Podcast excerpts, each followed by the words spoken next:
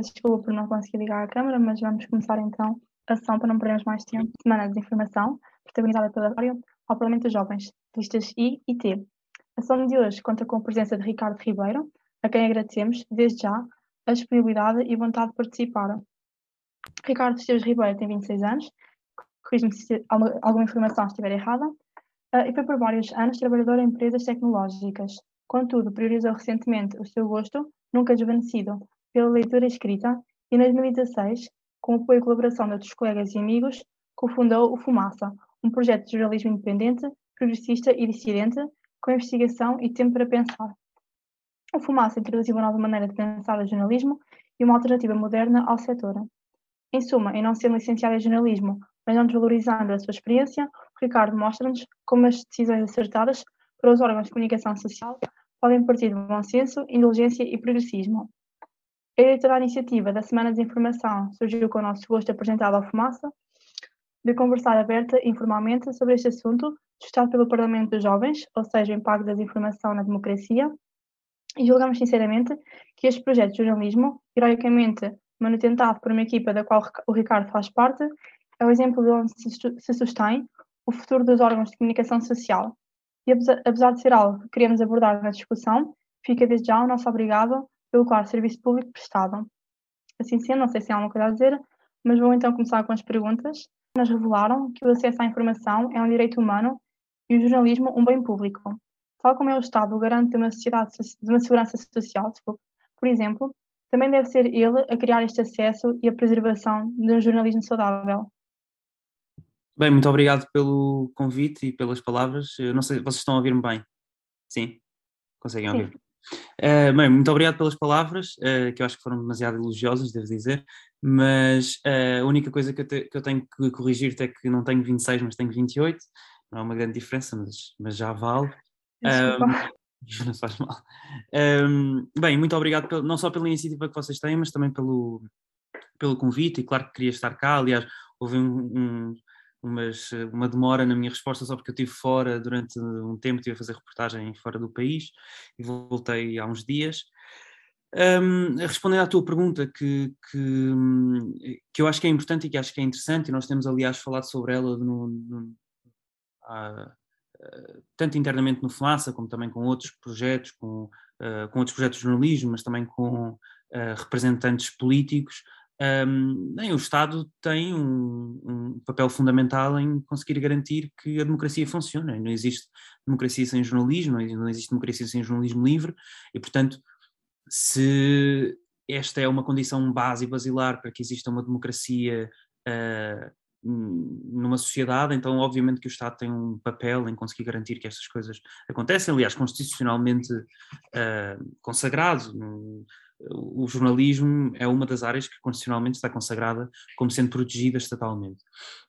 Agora, uh, nós não vemos é que isso tenha acontecido, ou que, tem, tenha, que, que, que seja algo que, que, que, aconteça e que tenha vindo a acontecer nos últimos tempos, aliás.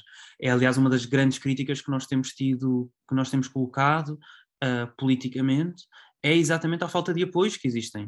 Portugal é um dos poucos países da Europa que não tem apoios uh, à produção de jornalismo, um, os poucos que, que se podem talvez eventualmente chamar de apoios são coisas como, por exemplo, a, compra de publicidade estatal, mas que na verdade é apenas a compra de um serviço, nem sequer um apoio. Aliás, eu lembro-me em 2020 haver uma, uma discussão social uh, bastante acesa sobre uh, quando, quando o governo, basicamente no início da pandemia, uh, decidiu fazer uma compra antecipada, penso que foi de 15 milhões de euros, de publicidade em órgãos de comunicação social e houve uma discussão muito acesa sobre se isto era ou não uma ingerência no, nos órgãos de comunicação social, o que me parece que é uma, uma, uma discussão bastante uh, estranha, porque isto sempre aconteceu todos os anos, não me parece que haja mais ou menos ingerência porque o Estado compra publicidade no, nos órgãos de comunicação social, não me parece que esse seja o grande problema, mas o que não se discutiu nesse, nessa altura foi exatamente como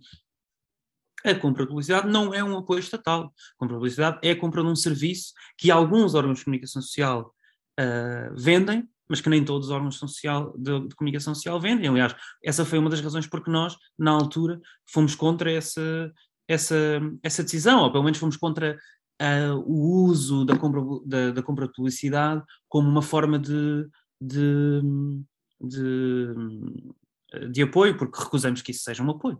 Uh, e, portanto, e, e, e, a outra das razões porque, porque fomos contra é porque também, ao fazer do, do chamado apoio estatal à compra de publicidade, estamos apenas a, então, nesse caso, a apoiar órgãos de comunicação social que tenham publicidade, por exemplo, não é o caso da Fumaça, e não é o caso de imensos outros órgãos de comunicação social. Agora, respondendo diretamente à tua pergunta, sim, obviamente o Estado tem um papel, obviamente o Estado tem que ter um, uma. Uh, tem, tem, que conseguir garantir que, que, que o jornalismo existe.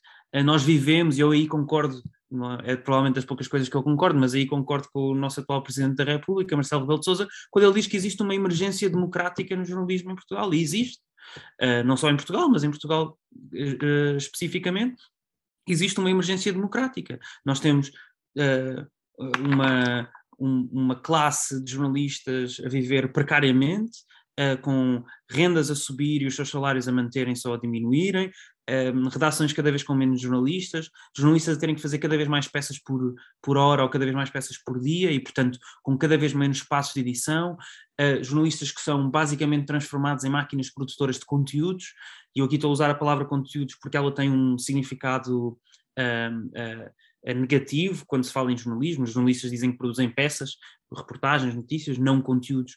E dentro desta, deste, deste problema que existe e que é estrutural, uh, eu não estou a ver eh, soluções a acontecerem, nem dentro dos órgãos de comunicação social, e se calhar vamos falar sobre isso, sobre o que é que tem que se fazer, mas nem, nem do Estado. Uh, e se quiseres eu também posso falar sobre o que é que nós achamos e o que é que defendemos que o Estado deve, deve fazer uh, imediatamente, mas sim, respondendo à tua pergunta, sim, tem que ter um papel. Sim, já agora no seguimento da pergunta que estava a sugerir, a minha segunda pergunta também é como é que acha que pode a mitigação da desinformação passar por este aumento do apoio social sobre os média? Já que também estava a começar a, a responder a isso, hum. se puder, obrigada. Bem, há várias formas. Uh, nós temos, em conjunto com, com a Divergente, um, um, uma proposta, uma carta aberta que enviámos tanto ao Secretário de Estado da Comunicação, dos média, uh, como aos vários, não sei se a todos, mas a quase todos os grupos parlamentares que estavam na Assembleia da República até a última legislatura.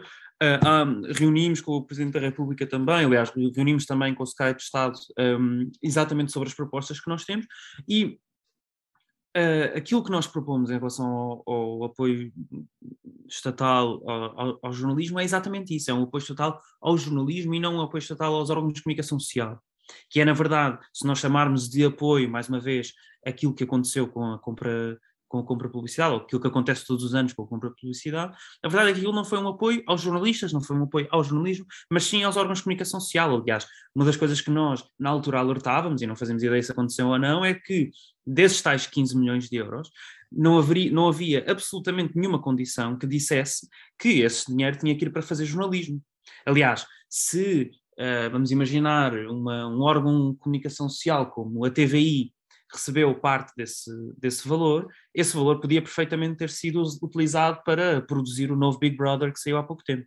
Não havia absolutamente nenhuma, um, nenhuma regra que dissesse que isso tinha que ser para o jornalismo. E, portanto, nós, ao contrário de, de uh, financiarmos ou deixarmos que o Estado deve financiar os órgãos de comunicação social, as empresas que, de média, aquilo que nós achamos é que o Estado deve financiar o jornalismo e os jornalistas. E, portanto, com isso, nós temos uma série de propostas que, que achamos que devem ir para a frente e que temos proposto. Uh, uma delas é a criação de uma categoria uh, uh, de, no, no, Estatuto de, de Entidades de Utilidade Pública, que, onde, por exemplo, estão as igrejas, as escolas religiosas, instituições de solidariedade e caridade, etc, etc, etc, que possa garantir que uh, órgãos de comunicação social sem fins lucrativos possam estar de, ao abrigo deste estatuto. E esse abrigo, ao abrigo deste estatuto tem, obviamente, uh, uh, vantagens, como isenções fiscais, vantagens como, por exemplo, poder estar ao abrigo da lei do mecenato, que os, que os órgãos de comunicação social não estão. Por exemplo, o Fumaça, sendo um órgão de comunicação social detido por uma associação sem fins lucrativos, que apenas detém esse órgão de comunicação social, não tem mais nenhuma missão, é apenas essa, não pode receber mecenato. Eh, todos os órgãos uh, todos os, os, donativos que nós, que nós temos, não estão, por exemplo, não, não, não oferecem, por exemplo, benefícios fiscais.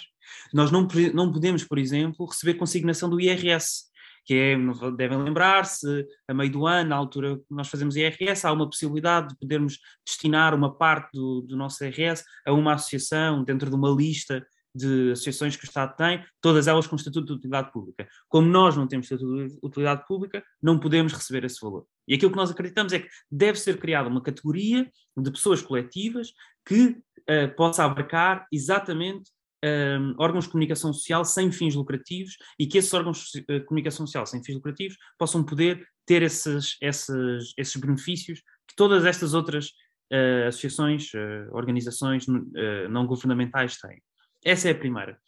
Nós propusemos isto a todos estes representantes políticos que nós dissemos, um, nunca isso aconteceu. Aliás, houve uma mudança há pouco tempo da lei que define exatamente estas, estas caixas, estas categorias para onde o Estatuto de Utilidade Pública uh, que, que, governam, que fiscalizam, que gerem, digamos assim, o Estatuto de, de, de Utilidade Pública, e isso não foi mudado, portanto a nossa proposta não foi aceita uh, de todo. O que, já, o que já nos foi proposto, e sim, foi que nós, a título excepcional, pudéssemos ser considerados uma entidade de, uh, com Estatuto de Utilidade Pública, o que nós rejeitámos porque nós não queremos que, que o Fumaça seja apenas, que o Fumaça seja considerado essa organização. Nós queremos é que órgãos de comunicação social sem fins lucrativos possam ser. E, portanto, nós rejeitámos porque achámos que não era, que não, não fazia sentido e que achámos que era, na verdade, até uma maneira de apenas uh, fazer com que nós nos esquecêssemos desta proposta e nos calássemos e, portanto, nunca mais voltássemos a ela. E isso não era o nosso objetivo. Essa é a primeira proposta e que eu acho que era uma proposta que mudaria completamente um, um, a maneira, a forma, a oportunidade de mais pessoas criarem outros órgãos de comunicação social independentes, alternativos ao sistema, tanto na forma como no, no, no, no estilo de temas que abordam, no, no, na representação que as suas redações têm, no modelo de sustentabilidade que têm, o que quer que seja, mas que sejam alternativos ao sistema e alternativos à maneira normal, tradicional, mainstream e com fins lucrativos, que hoje em dia é, o, é a base do, do, do, do espaço mediático. A segunda coisa é hum, a segunda proposta que, que, nós apresentámos foi basicamente criar um plano que ajudasse a que órgãos de comunicação social que são hoje em dia, que têm hoje em dia fins lucrativos, se pudessem um, converter em órgãos sem fins lucrativos. Uh, essa é uma coisa que também não tivemos resposta nenhuma, nunca não, não, não foi um, nunca foi, digamos assim, uh, apoiada por ninguém, nenhum representante político com quem nós falamos, mas o, o grande objetivo é nós conseguirmos fazer com que um, um, um, princípio que para nós é importantíssimo uh, seja plasmado na lei e que o Estado consiga ajudar a que esse, esse, princípio seja plasmado, que é o jornalismo é um bem público, o jornalismo e o acesso à informação tem que ser um direito fundamental e, portanto, ele não pode ser uh, feito com fins lucrativos. Nós não, o, o, o, jornalismo e a produção de, de, lucro não podem estar lado a lado e não podem estar de mãos dadas. Nós não acreditamos no jornalismo como, como um, como um, como um, uh, como um negócio. E isso era uma das propostas que temos. A outra proposta que nós temos, e é, eu acho que isto é fundamental para conseguirmos garantir a existência, principalmente, de órgãos de comunicação independentes e de novos órgãos de comunicação eh, social independentes, mas também e principalmente isto de jornalismo de investigação que não existe em Portugal, ou que quase não existe em Portugal, a não ser por uma mão cheia ou duas mãos cheias de jornalistas que trabalham em órgãos de comunicação social e um, são obviamente privilegiados em relação, a, em relação a outros, porque são os poucos que podem fazer uh, investigação. Um, que é a reativação do Instituto de, do Instituto de Comunicação Social, um, o que seria basicamente a criação de um, que é um instituto que já existia antes, e por isso é que, eu, é que nós dizemos a reativação, mas a principal coisa é a, a criação, a, a, o, a, definição de um instituto que faça o papel muito parecido com aquilo que, por exemplo, a DG Artes faz, que é a criação e a criação, entrega, escolha, de maneira independente, de bolsas à produção de jornalismo individualmente. Por exemplo, hoje em dia, o único a única bolsa recorrente que existe para jornalismo de investigação em Portugal é uma que é entregue anualmente. Aliás, este ano é o primeiro ano em que não existe desde que iniciou em 2018. Um, infelizmente, parece que deixou de existir este ano. Um, uh, não sei se definitivamente ou, ou, ou, ou apenas uh, temporariamente, mas que era um, a bolsa da Fundação Carlos Gulbenkian, que aliás o Pedro Miguel Santos, que faz parte do Fumaça, ganhou, que nos permitiu fazer uma série, que foi a última série que lançámos, que se chama Exército de Precários. Sem essa bolsa era bastante mais difícil nós termos conseguido fazer aquela série, nós ganhámos essa bolsa, mas a verdade é que não existe mais nenhuma bolsa desse género. Uh, Portugal é um país onde, é um dos poucos países da Europa onde não existe apoios, apoios monetários através de bolsas por parte do Estado. E, portanto, aquilo que nós achamos é que deve existir uma, uma, série de bolsas feitas para que jornalistas possam fazer o seu trabalho de investigação e que não sejam dependentes dos seus próprios órgãos de comunicação social para fazerem esse, esse trabalho. E, mais uma vez, volto a dizer, o objetivo aqui é uh, apoiar o jornalismo e apoiar a produção jornalística dos jornalistas. Não apoiar os órgãos de comunicação social, mas sim a produção jornalística. Obviamente, esses trabalhos vão ter que ser publicados em órgãos de comunicação social, mas quem nós estamos aqui a apoiar é, são os jornalistas.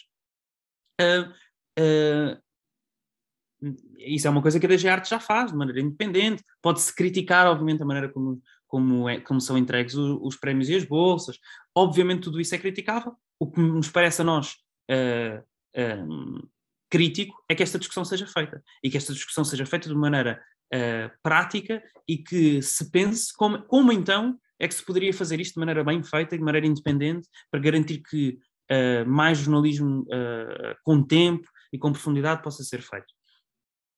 Uh, a, a, outra proposta que nós temos é basicamente uma proposta que eu acho que toda a gente com bom senso e toda a gente que consiga hoje em dia olhar para o panorama mediático em Portugal e para a produção de, um, de média em Portugal consegue perceber que é órgãos de comunicação social que fazem jornalismo, o, o público, por exemplo, não podem estar ao mesmo nível que órgãos uh, uh, também de comunicação social, porque infelizmente têm, têm esse, esse esse estatuto, que não fazem jornalismo. E que fazem propaganda, que fazem marketing, seja o que for, fazem uma outra coisa que não é jornalismo. Goste-se, não se goste, se quer se ver, quer se ler e, e apoiar. Não, não, eu, não, estou a dizer se é válido ou não é válido.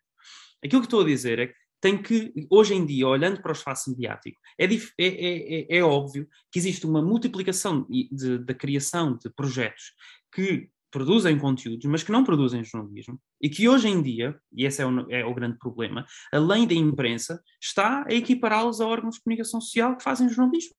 Se formos olhar para o uh, Bombeiros 24, se formos olhar para o Notícias Viriato, órgãos de propaganda, Notícias Viriato, então, órgãos de propaganda de extrema-direita, estão equiparados ao nível da lei da imprensa e ao nível do estatuto que a ERC, a entidade reguladora de comunicação social, oferece, ao público, ao Expresso, ao Fumaça, ao qualquer outro órgão de comunicação social. E, portanto, é urgente haver uma revisão da lei da imprensa que regule não só isto, como regule uma série de outras coisas. Que faça com que seja uma lei da imprensa do século XXI uh, eh, e que consiga perceber que, por exemplo, existem hoje em dia órgãos de comunicação social que são podcasts, como o Fumaça, por exemplo. E hoje em dia a ERC não está preparada para isso, a lei da imprensa não está preparada para isso. E essa é uma, uma, a última das propostas que nós temos feito. Agora, um, nós, nós temos feito estes esforços há algum tempo, aliás, temos falado sobre elas em, em diversos, diversas conferências, algumas delas uh, exatamente sobre o financiamento do Estado no, no jornalismo. Um, temos falado, como disse antes, com representantes políticos, nós não vimos ainda nenhuma, nenhuma delas a ser, a ser apoiada, nem sequer vimos nenhuma delas a ter sequer algum, alguma, alguma mudança para perto daquilo que nós, que nós pretendemos. E agora também, em 2019, apresentaram um editorial, Morra ERC, Morra PIN, em que expuseram algumas das vossas necessárias batalhas com a identidade da regulação dos média e ineficácia do sistema atual. O descontentamento continua, já abordou um bocadinho esta parte, uh, e queria também já agora perguntar se há sinceramente ambiente para a ERC melhorar ou o pensamento sobre a regulação desta área deve ser totalmente reformulado? Uh, bem, esse editorial foi escrito quando? Foi em 2020, não é? Tenho ideia. Foi escrito pelo Pedro Miguel Santos, na verdade, o, o que, é, o que é meu camarada no, no Fumaça, jornalista do Fumaça.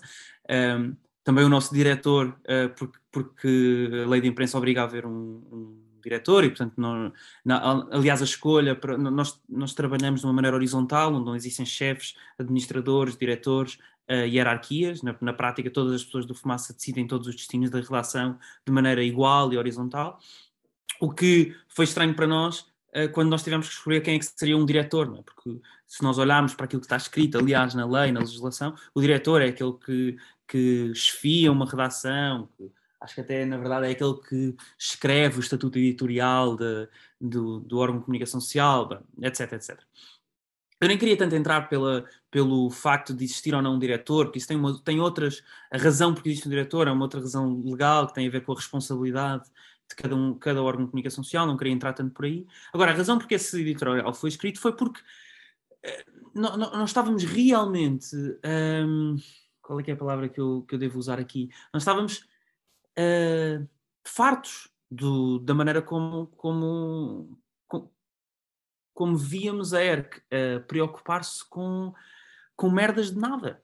Uh, coisas como recebermos e-mails porque não tínhamos o nome do diretor escrito na homepage da página do Fumaça, como se fosse, por exemplo, um jornal que tem que ter lá o, o, o nome, nós receberíamos, recebíamos um e-mail com uma ameaça dizendo que se não fizéssemos isso tínhamos que pagar um, uma multa de umas centenas de euros que eu não me lembro agora quanto é que era. Coisas assim. Ou coisas como, por exemplo, uma ameaça de que poderíamos perder o estatuto de órgão de comunicação social e talvez pagar outra multa, etc, etc, porque não estávamos a cumprir a periodicidade certa que tínhamos dito no início, que era diária, que na verdade foi escolhida com a ERC, porque nós não fazíamos ideia como é que nós punhamos, como é que, que periodicidade nós escolheríamos para o caso de um órgão de comunicação social que não, que não sabe quando é que vai publicar coisas porque não sabemos. Às vezes estamos um ano sem publicar uma grande série, republicamos peças, eh, às vezes estamos meses sem, sem publicar uma nova. Um, e, portanto, foi escolhido com a ERC, na altura da nossa legalização em 2018, que seria diária. Bem, uh, pelos vistos não, não, não era certo, apesar do, do Conselho, o Conselho estava errado, mas Uh, recebemos um outro e-mail dizendo então que nós tínhamos que mudar a nossa periodicidade porque não a estávamos a cumprir e como não a estávamos a cumprir, então um, se não mudássemos, teríamos de pagar uma multa. Para mudar isso, também tínhamos que fazer uh, pagar um, um valor. E, e, aquilo que nos parece que, que isso demonstra, e isso e uma série de outras coisas que, aconteceram durante, desde, desde que nós uh, passámos a tratar destes assuntos, porque ao mesmo tempo que fazemos jornalismo, temos que, que gerir um órgão de comunicação social, é que a ERC está preocupada com tudo aquilo que na verdade não interessa.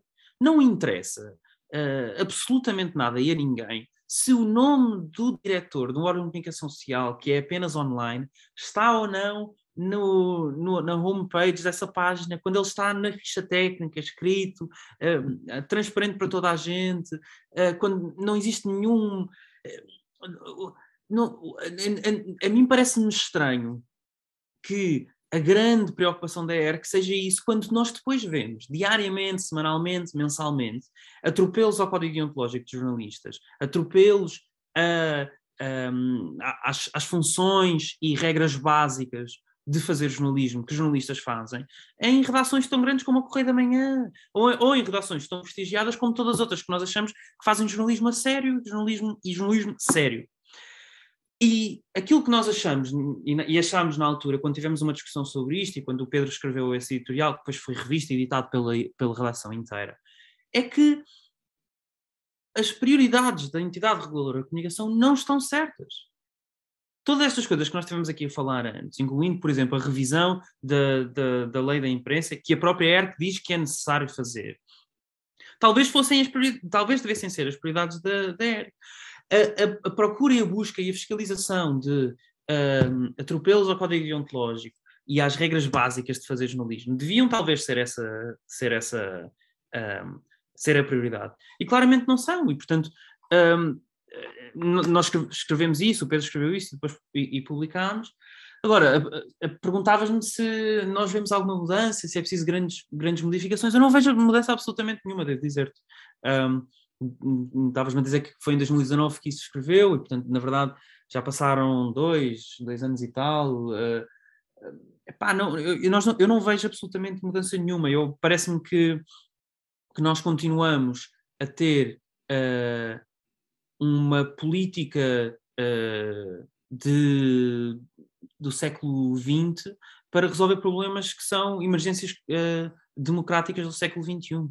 Um, e, e, agora, uh, nós também nunca fomos, nunca fomos ouvidos, nunca fomos uh, chamados a, a, a, falar, a dar a nossa opinião sobre o que é que quer que seja e que mudanças é que deviam ser feitas, uh, ao contrário do que, por exemplo, outros órgãos fizeram e quiseram ouvir.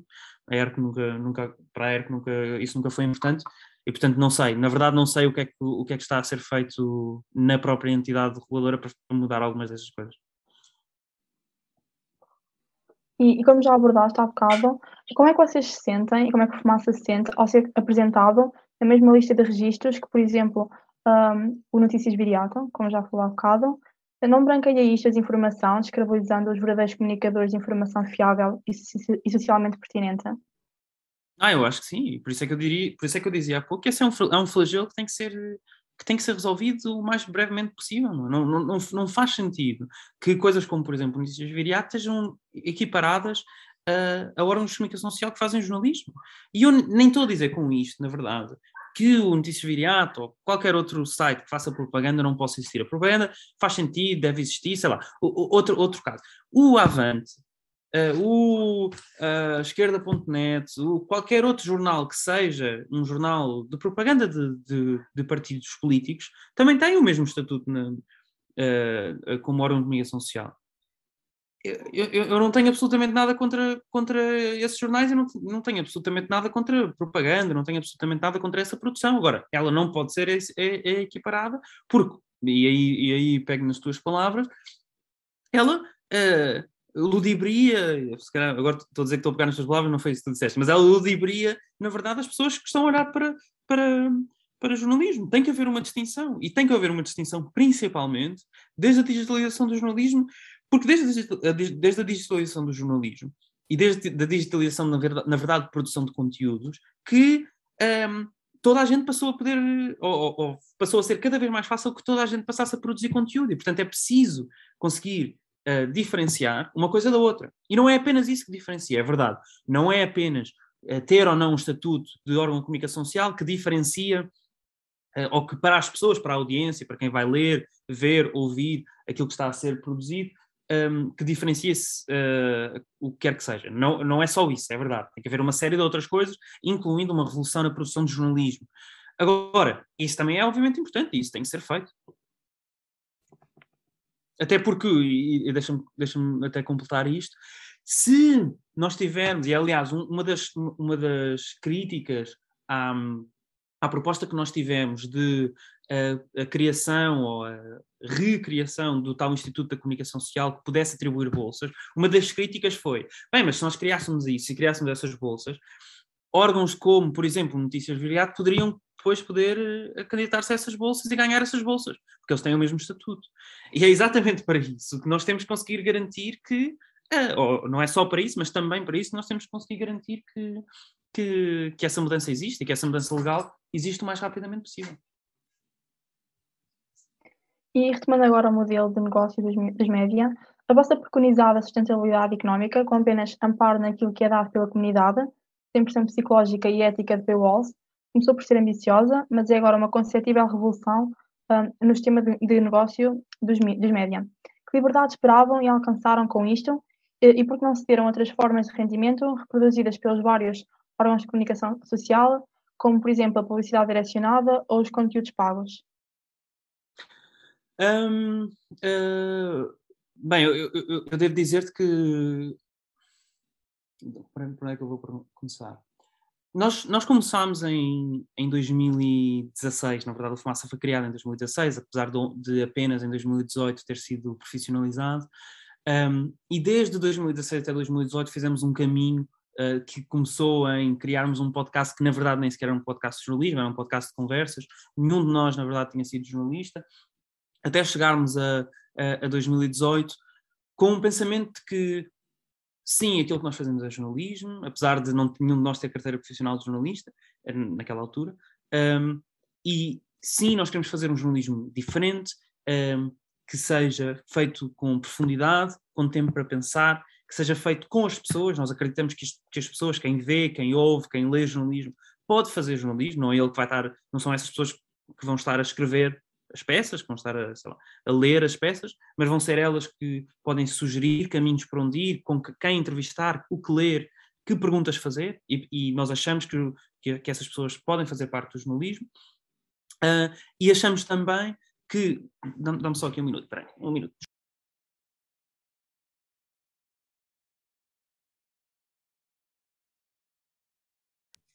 Um, e achamos também que por causa disso, porque achamos que as pessoas devem fazer parte do jornalismo, também achamos que elas devem ter, então, se fazem parte desse jornalismo, devem ter acesso de maneira transparente às decisões que nós fazemos, aos conflitos de interesse que nós temos, a como é que nós gastamos o dinheiro, a como é que nós produzimos as peças, que erros fazemos, etc, etc, etc. E, portanto, nós quisemos, durante este tempo e durante esta reflexão que fizemos, chegámos à conclusão que aquilo que nós queríamos criar era um projeto de jornalismo de investigação, com profundidade, com tempo para pensar, que não fosse, que não quisesse responder o que aconteceu, mas por que aconteceu, e que, portanto, pudesse vir depois da atualidade e não fizesse atualidade, que fosse transparente de uma maneira radical, um, e quando começámos a pensar, então, e como é que nós financiamos isto? A pergunta era: nós, será que nós podemos financiar este projeto que estamos aqui a tentar construir da mesma maneira que todos os outros projetos financiam os seus. Uh, se financiam a si próprios, tendo projetos completamente diferentes e tendo uh, decisões editoriais diferentes, ter, tendo decisões em relação à sua transparência diferentes, tendo, relação, tendo decisões em relação à sua à maneira de gerir o órgão de comunicação social diferentes, visto que nós temos um, um, uma maneira horizontal de geri-la, etc, etc, etc. E a resposta foi não. Uh, nós não podemos usar os mesmo, o mesmo modelo uh, tendo uma maneira completamente diferente de, de trabalhar. Até porque uma das coisas que para nós é óbvia, que devia ser óbvia para todas as pessoas que estão a trabalhar em órgãos de comunicação social, é que o modelo de publicidade e de ser sustentado, ou como, como, como, como, o termo que tu usaste, o termo que é usado em órgãos de comunicação social tradicionais, o modelo de negócio, ser um modelo baseado na, na publicidade através de cliques, é um modelo que está morto. E que está morto, na verdade, desde, o início, desde a digitalização do jornalismo, mas que até hoje é utilizado por quase todos eles e de uma maneira geral, quase todos os órgãos de comunicação social com fins lucrativos, tradicionais, mainstream, usam esse sistema. Só que esse sistema é um sistema que está morto porque é um sistema que leva à transformação de órgãos de comunicação social, de projetos de jornalismo, em máquinas produtoras de conteúdos, em máquinas produtoras de notificações. Porque, e não é assim tão difícil de entender, este ciclo é um ciclo vicioso, que é, se eu, um, se o meu modelo de negócio, mais uma vez, estou a usar o modelo de negócio entre aspas e já explico porquê, uh, é baseado em cliques, então eu tenho que ter mais cliques possível. Para eu ter o, mais, o maior número de cliques possível, eu tenho que produzir o maior número de peças possível. Para eu produzir o maior número de peças possível, eu tenho que fazer com que cada jornalista produza cada vez mais. Se cada jornalista tem que produzir cada vez mais, cada jornalista vai ter menos tempo para produzir cada coisa. E se vai ter menos tempo para produzir cada coisa, vai ter menos passos de edição. Se vai ter menos passos de edição, a probabilidade das coisas estarem erradas é muito maior e a probabilidade de haver tempo para pensar para errar, para fazer diferente, para fazer novo, para encontrar novas pessoas, para ir falar com pessoas que são diferentes e que não costumam ser as mesmas pessoas ouvidas, é também diferente. E isso cria um ciclo vicioso de produção de conteúdo de merda. E aquilo que nós achamos que, não, que, que devemos fazer é vir questionar e desafiar esse modelo. Porque esse modelo está morto e, portanto, nós temos que arranjar outro. E, e era aqui que eu queria chegar. Eu não, eu não digo que o modelo que nós utilizamos é um modelo que sirva para toda a gente ou até que é um modelo uh, uh, do futuro e que é este aqui que vai resultar. Mas aquilo que nós pensámos foi, bem, nós queremos criar um modelo que seja sem fins lucrativos, sem paywalls e sem premiums, onde, as pessoas, onde ninguém tem que pagar para aceder à informação. Mais uma vez, o jornalismo é um bem público e o, e o acesso à informação tem que ser um direito fundamental de todas as pessoas e, portanto, não podem apenas aceder às peças jornalísticas que nós fazemos as pessoas que, que podem pagar ainda assim nós precisamos de dinheiro para poder, para poder trabalhar.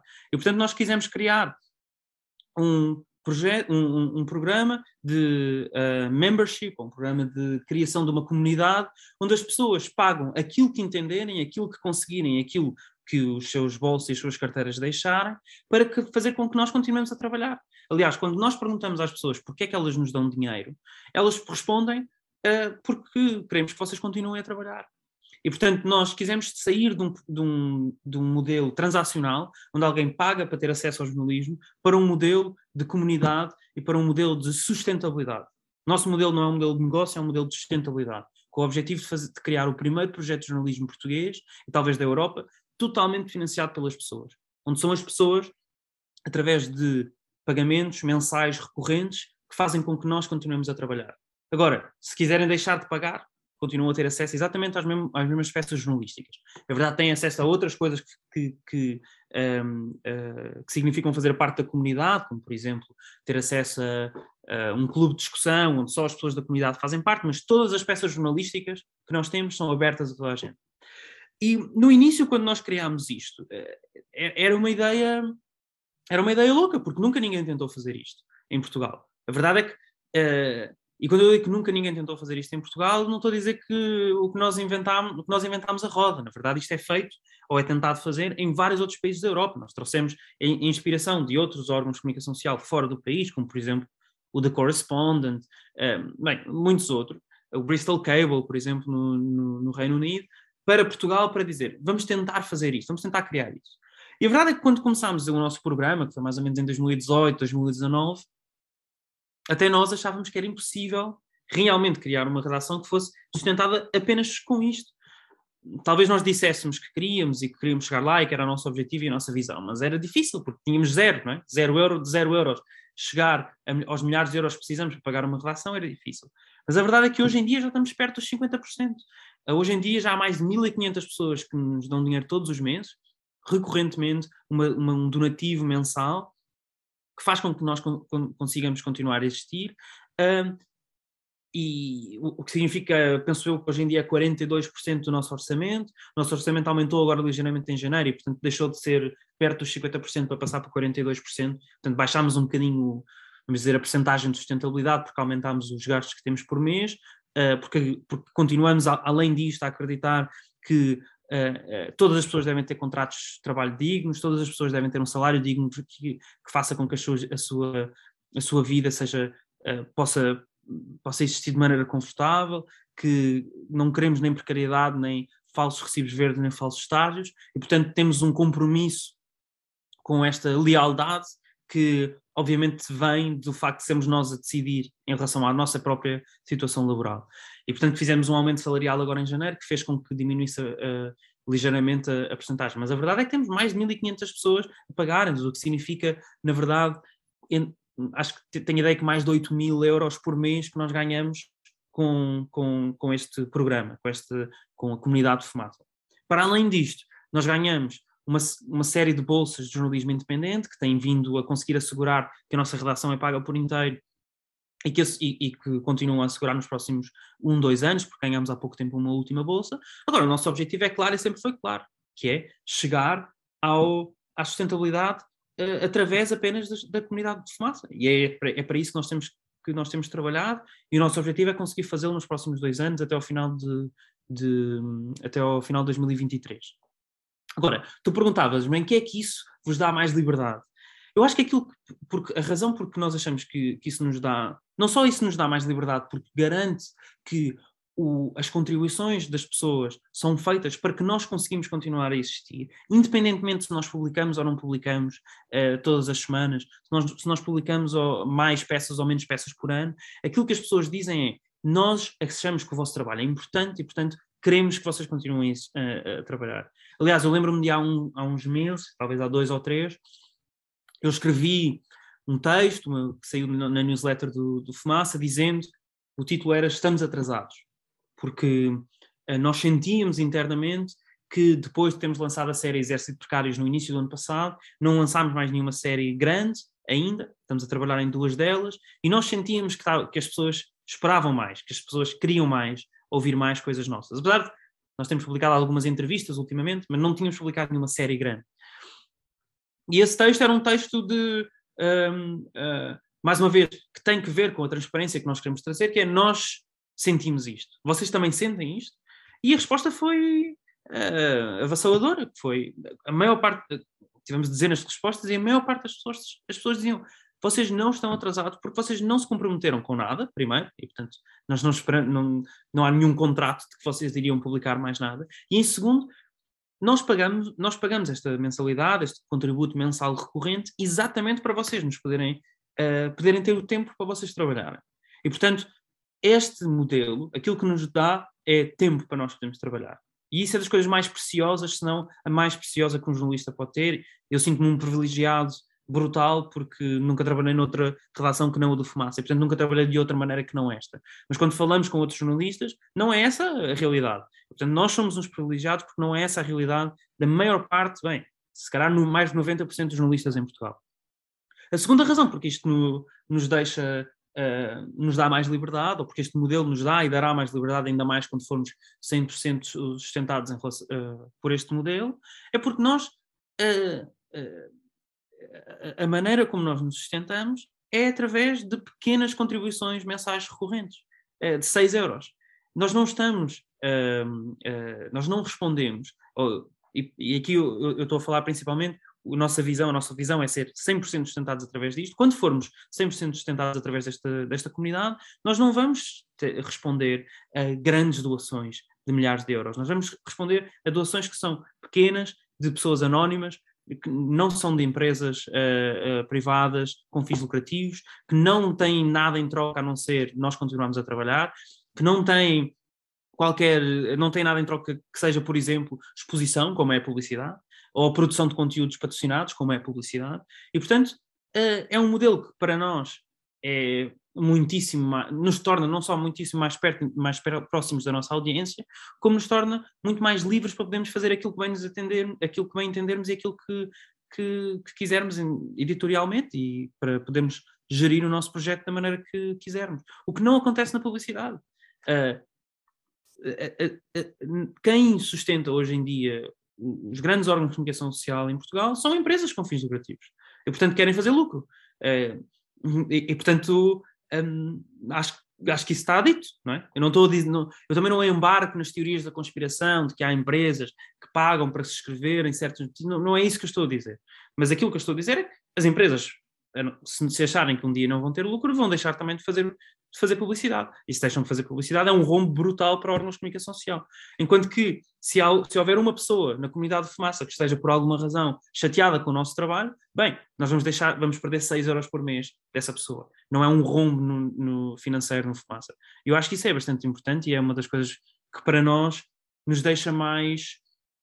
Um, ou pelo menos o facto de nós vermos a crescer este modelo, nos vemos cada vez mais perto da, da sustentabilidade, é uma das coisas que nos deixa mais otimistas com o futuro. Agora, uma das coisas que eu queria dizer é: este não é o único modelo, nem pode ser o único modelo. Aquilo que nós sabemos e que está certo é que o modelo atual da publicidade está morto. Mas há muitíssimos outros. Há muitíssima outra, muitíssimos outros órgãos de comunicação social que estão a fazer um caminho diferente, com outro modelo de sustentabilidade, uh, e que, e, e, e que estão a, desafiar o, o, status quo. Eu acho que isso é que é importante, que venham outros órgãos de comunicação social, que tragam outros modelos, que desafiem aquilo que hoje em dia é o, é o normal.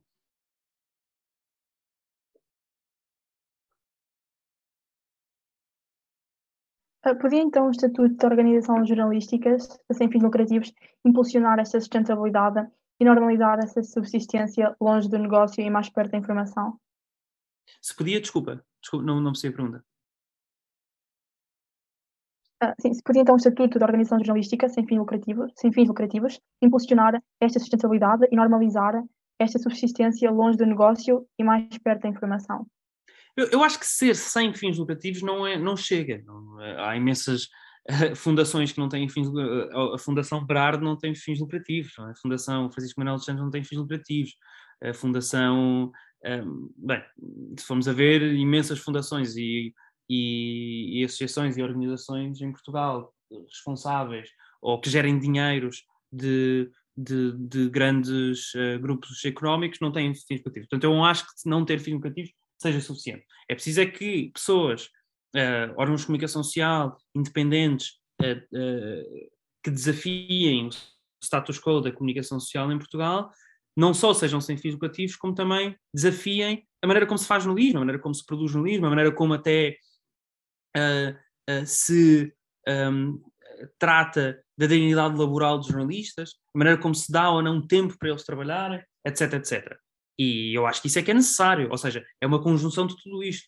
Eu acho que é necessário fazer uma revolução no jornalismo em Portugal, e essa revolução tem que passar, sim, por garantir que o jornalismo é sem fins lucrativos, mas também tem que passar por dar tempo a jornalistas, tem que passar por garantir que eles têm trabalho, têm contratos de salário dignos, não precários, que uh, conseguem ter tempo para trabalhar, que existem redações diversas e que trazem pessoas de diversos locais, de diversos estratos sociais, de, um, com diferentes cores de pele, com, com diferentes géneros, etc, etc.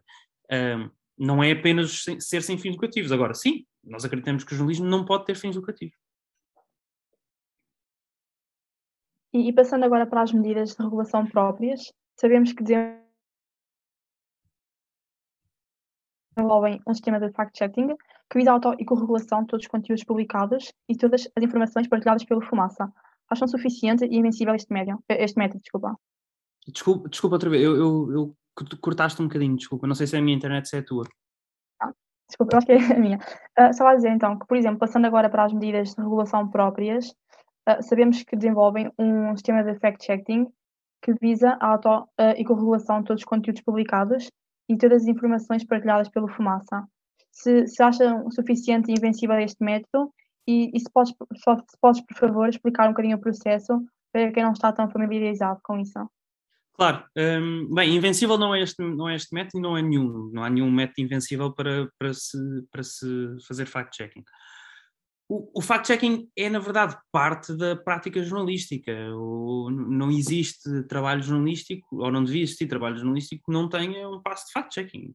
Às vezes ele é feito pelo próprio jornalista, portanto, o próprio jornalista que está a escrever a peça, é ele que garante que tudo aquilo está certo, outras vezes é o editor, etc, etc. Nós, até uh, penso que até, até meio de 2020, o nosso processo de, eh, de fact-checking era, na verdade, muito parecido com quase todos os órgãos de comunicação social em Portugal e talvez eh, uma grande parte deles na Europa. Era quem está a fazer a edição da peça, não a pessoa que está a escrever, mas quem está a fazer a edição da, da peça, faz fact-checking, garante que tudo aquilo que está ali escrito é feito.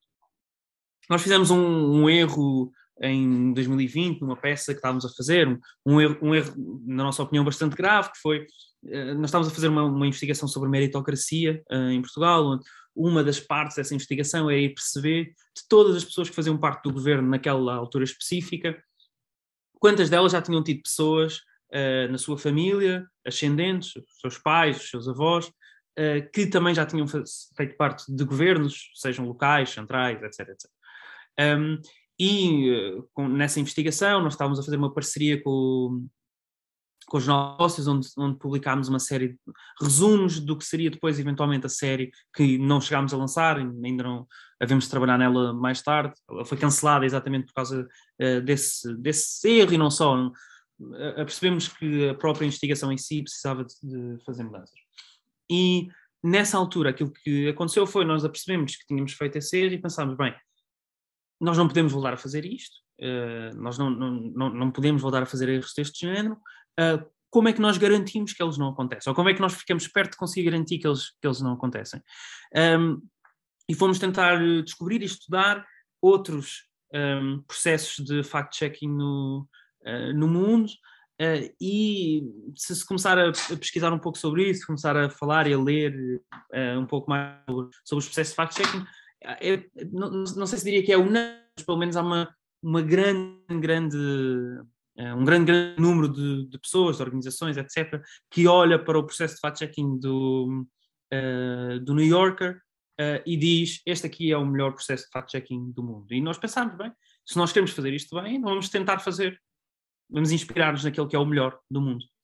E aquilo que nós fizemos foi, um, ou aquilo que nós hoje fazemos, uh, depois de estarem uh, escritas as reportagens, estarem escritas as, uh, sei lá, o guião que, que, depois vai dar ao, às séries ou às reportagens que nós fazemos, etc. Aquilo que nós fazemos é alguém que não é a pessoa que está a escrever, que não é a pessoa que está a editar e até que não é a pessoa eh, não é, nenhuma, não é uma pessoa que tenha estado na, na investigação em si que, que, que, que, está a ser, que está a ser trabalhada, e essa pessoa vai pegar em todas as palavras e todas as frases dessa própria reportagem e passá-la para um Excel. Em cada uma das, das linhas terá cada uma dessas de, dos factos que estão nessa reportagem. Para terem uma noção, por exemplo, um episódio do Exército Precários, fui eu que fiz fact-checking imenso, um episódio do Exército Precários eh, terá mais ou menos entre, eu diria, 300 e 600 factos. E depois, em cada Excel, em cada uma das linhas, a pessoa que está a fazer fact-checking vai ter que basicamente encontrar uma fonte uh, que comprove aquilo que está ali escrito. E essa fonte, em muitos casos, é uma coisa fácil, que é ir ouvir uma entrevista que foi feita para essa investigação e para essa reportagem e perceber, ok, o jornalista diz, esta pessoa disse isto, e realmente ela disse isto, e portanto está aqui. A fonte é esta, ele disse isto, está aqui entre aspas o que a pessoa disse, para que, possa, para que fique claro. Mas noutras vezes a pergunta nem é tanto e a pessoa disse isto ou não, é será que isto é verdade ou não é verdade? Uma coisa que aconteceu em 1978, então temos que ir procurar e entender. Outras coisas nem é tanto se é verdade ou não é verdade, é será que a caracterização que está aqui escrita é justa ou não é justa? Porque muitas das coisas que, que se diz e que se escreve enquanto, enquanto jornalistas não são exatamente assim ou não factual ou não factual, verdade ou mentira. Muitas delas são será que isto é justo? Será que a maneira como nós caracterizamos isto é ou não justa? E então, esse é o processo que nós fazemos. Agora, é um processo muito, muito, muito demorado. Na verdade, aumenta entre três dias a uma semana, duas semanas, uh, o processo de produção de cada uma das peças que nós fazemos. E, portanto, vamos imaginar numa série que tenha 10 episódios, uh, são 10 episódios vezes, vamos imaginar uma semana, portanto, 10 semanas, o que quer dizer atrasar uma série de. Uh, pá, dois meses, três meses, quatro meses, o que quer que seja, quanto tempo demora aquilo, e isso é uma decisão editorial que nós fizemos e que sabíamos que ia, que ia, que ia, que ia fazer com que nós nos atrasássemos, mas que tem que ser feita e nós achámos que isso era importante, porque aquilo que nós nos começámos a perceber enquanto estávamos a fazer a fact-checking é há muitos erros. Havia muitos erros que se nós não fizéssemos aquilo iriam para o ar. E portanto, nós não, nós não fizemos fact-checking todas as peças que nós fizemos antes. Mas jornalistas que estão, e no nosso caso então, no caso do exército precários, por exemplo, jornalistas que estão há dois anos a fazer uma peça, ainda assim fazem muitos erros. Muitos são pequenas distrações, são o que for. Uh, erros de análise, olhar para uma lei e não a ler eh, como deve ser, porque já se está tão cansado de ler leis que se faz erros. É normal, todas as pessoas fazem erros e todos os jornalistas fazem erros. Hum, e, e todos os jornalistas fazem erros sem, sem querer fazê-los, acredito eu, não é?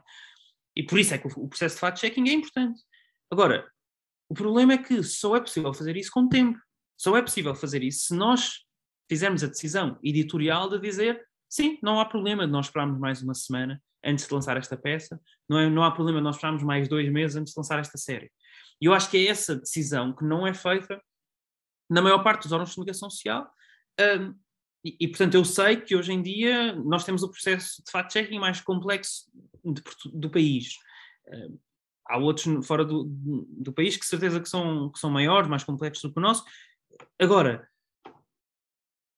aquilo que isto me faz pensar é a quantidade monumental de erros simples que podiam ser corrigidos se outra pessoa tivesse a olhar da mesma maneira que nós estamos a olhar e que são publicados todos os dias. Um, agora, um, são decisões editoriais, são claramente decisões que são feitas editorialmente pelas poucas pessoas que mandam nos órgãos de comunicação social em Portugal e eu acho que, que devem ser mais uma vez desafiadas.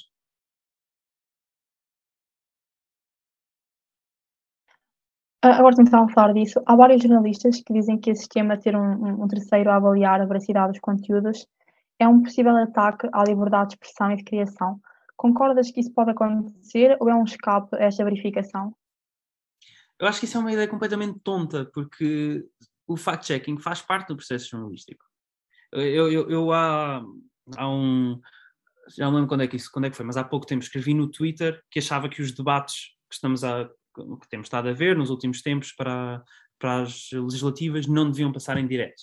Escrevi no Twitter que achava que eles deviam ser gravados e depois passados na íntegra, sim, exatamente como, como, como se passa agora, mas adicionado fact-checking. Numa legenda, por exemplo, dizendo: olha, esta pessoa disse isto, isto não é verdade, está aqui numa legenda dizendo não, não é verdade.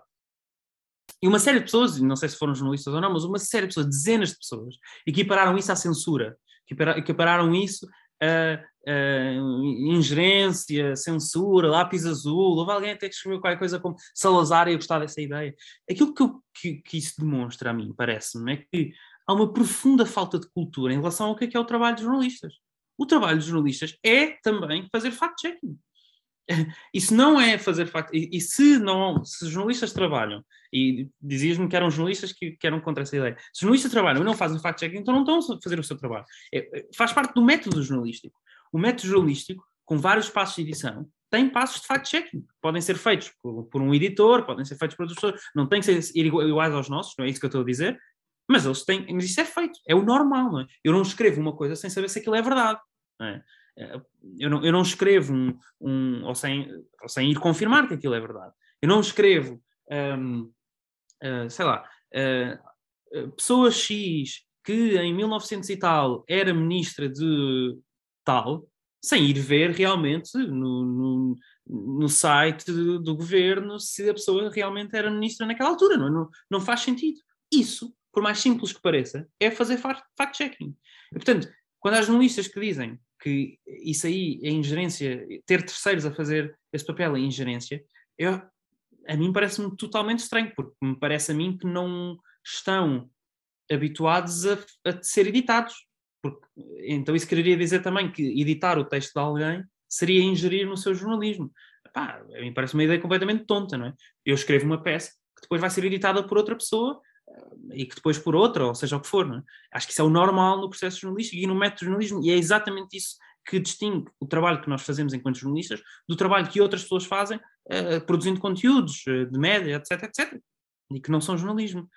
Um, se aquilo que, que, que estes jornalistas estão a dizer é que o trabalho de outros órgãos de comunicação social, de fazerem fact-checking das suas, das suas peças, isso é ingerência jornalística, é, é obviamente diferente. Eu, eu, são duas coisas diferentes. Uma é dizer que no seu próprio processo, um editor, um, um, um fact-checker, produtor, vir editar a sua peça é ingerência. Outra coisa é dizer que outro órgão de comunicação social vir fazer fact-checking à sua peça é ingerência. E aí, não é tão tonta a ideia, mas não me parece que haja, eu não percebo qual é o problema de outro órgão de comunicação social, por exemplo, como o polígrafo faz, mas como tantos outros fazem noutros países, fazerem fact-checking. Pode dizer, que é bem feito ou mal feito, mas isto pode-se dizer de todo, todo e qualquer jornalismo feito. Um, eu, sei lá, não, não, não acho ou não achei até agora o trabalho do, do polígrafo particularmente brilhante. Não, não, não, não me parece que seja ingerência em relação ao jornalismo. Uh, e para terminar agora também a nossa parte, uh, e baseado na tua grande panóplia de artigos, chegando aos mais diferentes temas, conteúdo, uh, neste caso teu, é que acreditas que Eu perdi-te agora, Liliana. de informação. Eu, eu, eu perdi-te, eu acho que estavas com um mute uh, carregado. Então nós deixámos-te ouvir, acho. Ok, vou repetir, desculpa. Uh, ah, um, se, baseado na tua grande panóplia de artigos e chegando aos mais diferentes temas, conteúdo, neste caso teu, é que acreditas que contribuiu ativamente para a democracia e para a qualidade de informação? Epá, uh, é difícil dizer em relação aos meus, aos meus trabalhos, mas uh, acho que vou pegar no último, na última série que nós fizemos, o Exército Precários. Eu, eu, eu não, sei lá, no caso do Fumaça, como aquilo que nós fazemos é sempre feito em conjunto, em coletivo, nunca é uma, uma, uma pessoa só a fazer um trabalho, não, não tenho trabalhos que são meus, não é? tenho trabalhos que são nossos, que são das pessoas do Fumaça. O Exército Precários é um deles, foi a última grande série que nós lançámos, e uh, acho que foi um, foi um contributo de, particularmente importante para uma luta que estava a acontecer e que, que ainda hoje acontece, mas que estava a acontecer uh, uh, na altura por hum, vigilantes, seguranças privados, uh, para conseguirem ter direitos laborais que eram seus e que eram consagrados até legalmente, alguns deles que depois, mais tarde e até durante o nosso, o nosso processo de investigação e de publicação da peça, foram mudados, foi ao Parlamento e o Parlamento fez uma mudança para conseguir clarificar uma série de coisas que estavam por clarificar, ou que se achava que estavam por clarificar na lei em relação ao, ao e que estavam a contribuir para uma série de problemas que, nesse setor. Uh, Agora, eu tenho a certeza que nesse caso, e não desfazendo da luta que, que, que seguranças privados fizeram e que se não a tivessem feito não teriam visto essa mudança parlamentar, mas não, tenho, tenho a convicção que se nós não tivéssemos feito esse trabalho de investigação, de escrutínio, de ir falar com, com, com deputados, representantes políticos, fiscalizadores, legisladores uh, em relação a este tema, eu tenho quase certeza que a mudança legislativa não estava a acontecer, não tinha acontecido tão rápido. E também tenho a certeza que a discussão que aconteceu e que ainda hoje acontece dentro do setor uh, não tinha sido tão intensa em relação a direitos laborais, em relação a práticas ilegais de bullying, de abuso, de assédio laboral que existe ainda hoje na, na segurança privada, mas para as quais uh, vigilantes e seguranças privadas não só estão muito mais alerta, como também estão muito mais uh, próximos uns dos outros em relação a isso. É? Hoje em dia,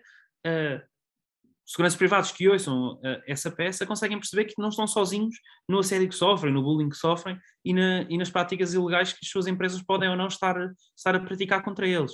Eu acho que isso é, obviamente, um contributo importante para, para, para a democracia e que é um contributo que, que o jornalismo deve ter, que é trazer a discussão trazer para cima da mesa a discussão em relação aos temas que existem, em relação às injustiças e desigualdades que existem. Eu acho que esse é um dos exemplos.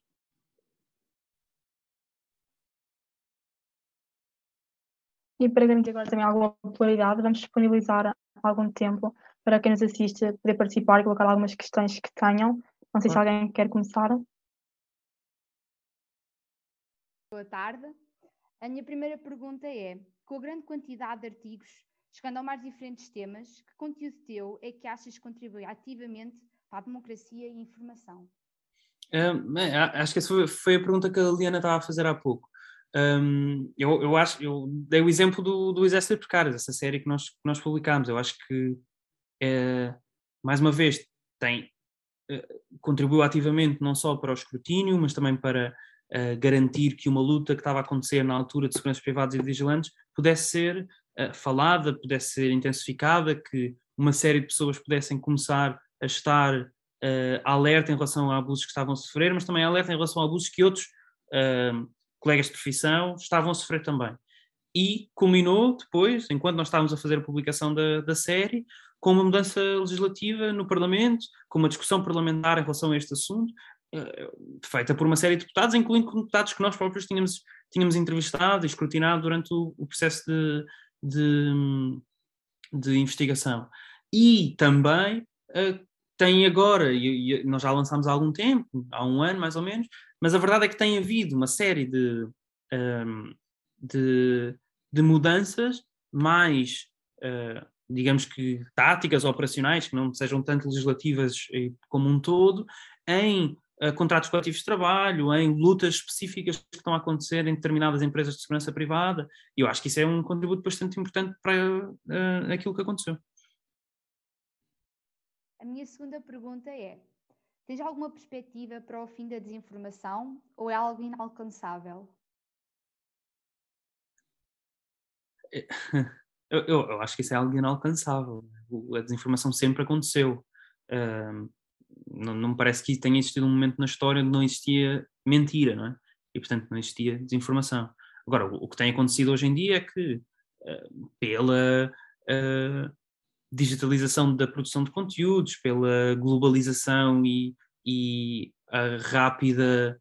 Uh, o rápido proliferar desses próprios conteúdos e daquilo que é produzido, a desinformação hoje chega muito mais rápido a todos os sítios, tal como a informação também chega muito mais rápido a todos os outros sítios. Portanto, não, eu não vejo que exista um fim para a desinformação. O que existe é maneiras de, de deixá-la clara que ela é desinformação. Eh, e eu acho que isso é o que não está a ser feito.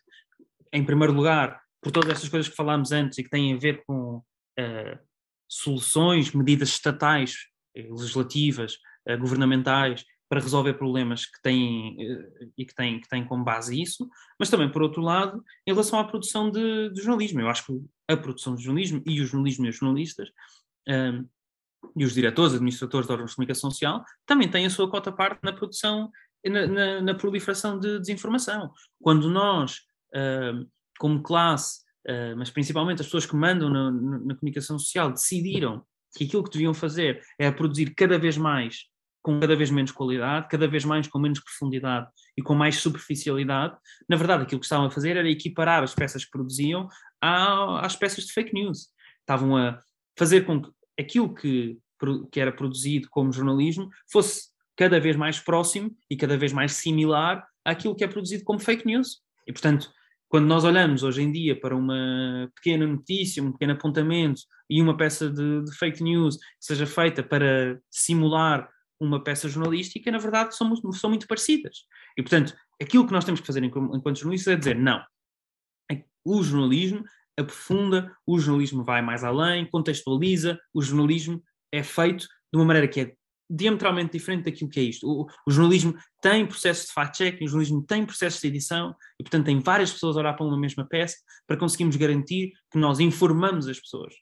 E eu acho que quando fizemos essa mudança, vamos começar a diminuir esta um, a facilidade com que nós, com que uma grande parte de pessoas uh, uh, confunde estas duas coisas, informação e informação. E isso sim acho que é o que nós temos que, que fazer e, e aquilo em que nós temos que trabalhar. A minha terceira e última pergunta é: enquanto jornalista, qual foi a notícia mais absurda que já ouviu? um, uau. Uh, não sei. Um, eu, eu, eu não, não, não, sei responder qual é que é a notícia mais absurda, porque provavelmente aí teria de ir para coisas que não eram notícias realmente, não é? Uh, mas há uma coisa que me, que me, ficou sempre na cabeça, que é, uh, eu dou este exemplo várias vezes, uh, um, quando, penso que foi, deve ter sido há 5, 6, 7 anos, o, a TVI faz em direto uma notícia dizendo que o Banif ia falir uh, e que faz com que milhares de pessoas corram ao banco para poder levantar o seu dinheiro uh, e que fez com que um banco que já estava obviamente em situação financeira instável uh, perdesse centenas de milhões de euros num dia só, de pessoas que foram levantar o seu dinheiro, o que basicamente acelerou o catástrofe desse banco. Um, mais tarde, percebeu-se que afinal essa notícia não era verdade e que tinha sido basicamente não sei como é que se pode definir aquilo que aconteceu, mas tinha sido basicamente inventada, talvez, ou pelo menos não confirmada. Tinha sido um rumor não confirmado pelos jornalistas, portanto, não fizeram fact-checking e acabaram por colocar uma notícia que quebrou um banco e que levou à falência um banco, ao vivo, na TVI ou na TVI 24, já não me lembro, no, no, na televisão. Quando mais tarde o Sérgio Figueiredo teve que vir falar no Parlamento uh, numa, numa comissão de inquérito exatamente sobre esse problema, aquilo que ele respondeu foi: nós uh, publicámos essa notícia e depois fomos atualizando até chegar à verdade. O que é uma distopia, não é? Os jornalistas não publicam coisas que são mentira e vão atualizando coisas até chegar à verdade. Eles esperam até saber qual é que é a verdade e depois sim publicam, não é? Uh, e portanto, talvez elegesse essa como a mais ridícula. E terminamos assim este fórum. Agradecemos mais uma vez ao Ricardo, muito obrigada, a sua disponibilidade e paciência em conversar connosco e também àqueles que assistem. Uh, mais revelamos que a Organização Promotora 31 irá fazer o seu contributo ao projeto Fumaça, no poder da sua capacidade, e pede que todos também o façam dentro das suas possibilidades, para assegurar a existência de informação com qualidade, como aquela produzida pelo Fumaça e outros média alternativos. Visitem também então fumaça.pt contribuir para mais informações um, e ajudarem ao alcance e uma sustentabilidade económica do projeto. Relembro ainda que a próxima iniciativa contará com presença no auditório do candidato Filipe Honório, sexta-feira às 8 horas e 30, uh, e contamos mais uma vez com, com a vossa participação. Uh, e para mais detalhes, visitem o nosso site que é informação.pt. Já agora relembrar para as pessoas que estão um, e que estão, fazem parte da escola que dia 24 de janeiro é dia das eleições para votarem, porque votar é grátis, porque votar é um direito. Obrigada.